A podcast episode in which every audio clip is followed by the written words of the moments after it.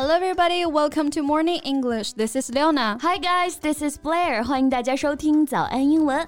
那最近啊，又有一场盛大的皇室婚礼啊，可以说是吸引了全球的目光。哎、mm hmm. 就是中东的约旦王室迎来了一件大喜事。Right. So Jordan's crown prince Hussein has married an architect from Saudi Arabia in a palace. 对，这场婚礼可以说是意义重大啊。Mm. It's not just a marriage; it's the presentation of the future king of Jordan. 意味着约旦皇室正式强调侯赛因他未来国王接班人的地位。Yes, and may also help Jordan Jordan, which lacks natural resources, build a strategic relationship with Saudi Arabia。甚至呢，还可能有助缺乏天然资源的约旦和富藏石油的邻国沙特阿拉伯建立起来战略关系。So the wedding attracted worldwide attention. Right？那这位出生于沙特阿拉伯的显赫世家的新晋九零后约旦太子妃 Rajwa 拉吉瓦，她同样也吸引了大家的关注。嗯，graduated from Syracuse University, her other hobbies include drawing and writing。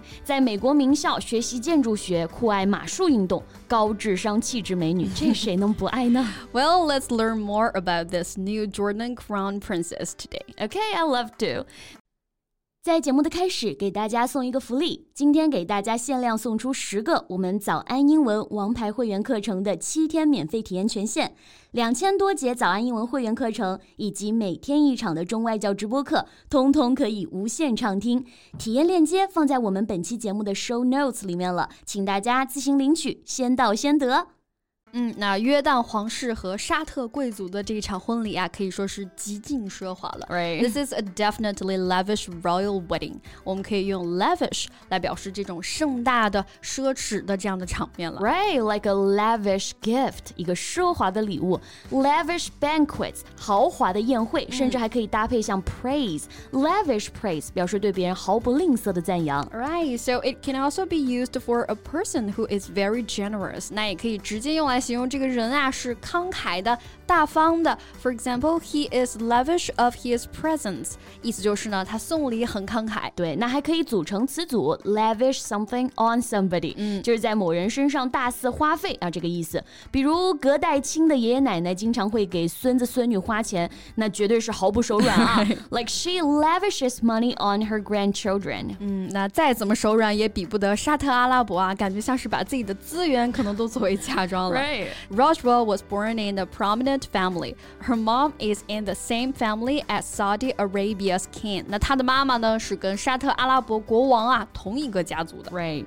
Prominent means very well known and important. 那这个单词 prominent 我们就可以用它来形容显贵的、重要的。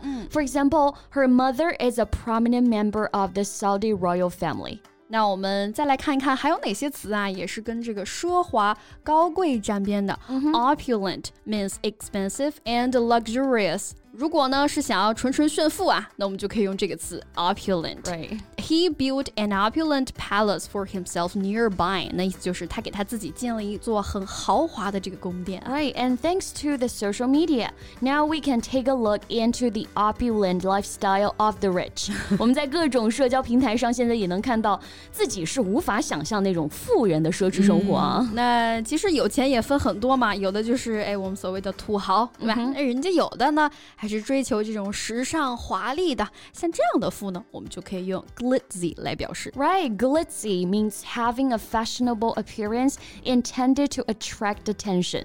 我们就可以翻译成浮华的，但是呢，稍微有点铺张浪费的感觉啊。比如像之前，哎，王思聪的生日会，He celebrated his birthday at a glitzy party，有点那个纸醉金迷的味道。那这次约旦的盛大婚礼啊，不仅仅是有钱，哎，更重要的呢是一个皇室的象征。我们知道皇室啊，除了有 royal 之外呢，今天再教给大家一个词 regal，哎，意思是帝王的、国王的，形容这种气质的感觉。对，那我们说王者风范啊，就是 a regal manner，所以不一定是帝王，有这样庄严尊贵的气质，就可以用 regal 来形容。Like he made a regal entrance，哎，就是他像个国王一样庄严的走了进来。嗯，那前面我们也提到了啊，这场婚礼呢，其实是奠定了 Hussein 王储地位。按照我们古代的说法呢，其实就是定了太子了嘛。对。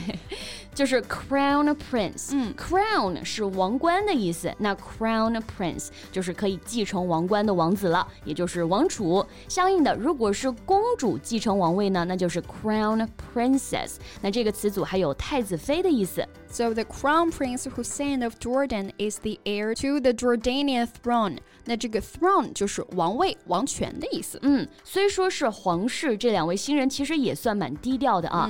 Little is known about how Rajwa and Hussein met, but they announced their engagement in August 2022。基本上呢，没有公开过他们相识的过程。Yes, so actually they were trying to keep things under wraps. 保持低调、保密这个词组呢，我们就可以用 under wraps。对。Wrap, W-R-A-P 是包装、包裹的意思。Under wraps 原意是指在包装之中被包裹着，那就可以引申为秘密的啊，不公开的这个意思。嗯，So if something is under wraps, it's being kept a secret。这个词组呢，可以这么直接用。For example, the plans for the new space mission are still under wraps。新的太空宇航计划仍未公开。或者也可以和 keep 连在一起用，构成 keep something under wraps。 比如说啊，要制造惊喜，Let's keep this plan under wraps so we can take them by surprise。我们就先将这个计划保密啊，这样才能给大家惊喜。没错，And Crown Prince Hussein's royal wedding served at a landmark moment and occasion for a celebration throughout the kingdom。那为了庆祝啊这场盛大的皇室婚礼啊，约旦公布了为期两天的公共假期，而且呢还组织了大型演唱会啊、烟花表演呀、各种庆祝活动，可见。 这场婚礼意义之大啊！新晋王妃呢也被称为最美王妃了。But of course, royal life is not all glamorous. Sometimes the prominent life is at the cost of personal freedom. 没错，那也希望进入王室的这位九零后王妃啊，以后呢依旧能够继续的发光发热。Right? Okay, so that's all about what we have today, and welcome to leave your comment. Thanks for listening, and this is Leona. This is Blair. See you next time. Bye. 今天的节目就到这里了。如果节目还听得不过瘾的话，也欢迎加入我们的早安英文会员。成为会员，您就可以无限畅听我们每天一场免费的中外教直播课，以及两千多节原创系统课程了。今天我们限量送出十个七天免费试听权限，试听链接放在我们本期节目的 show notes 里了，请大家自行领取，先到先得。This podcast is from Morning English。学口语就来早安英文。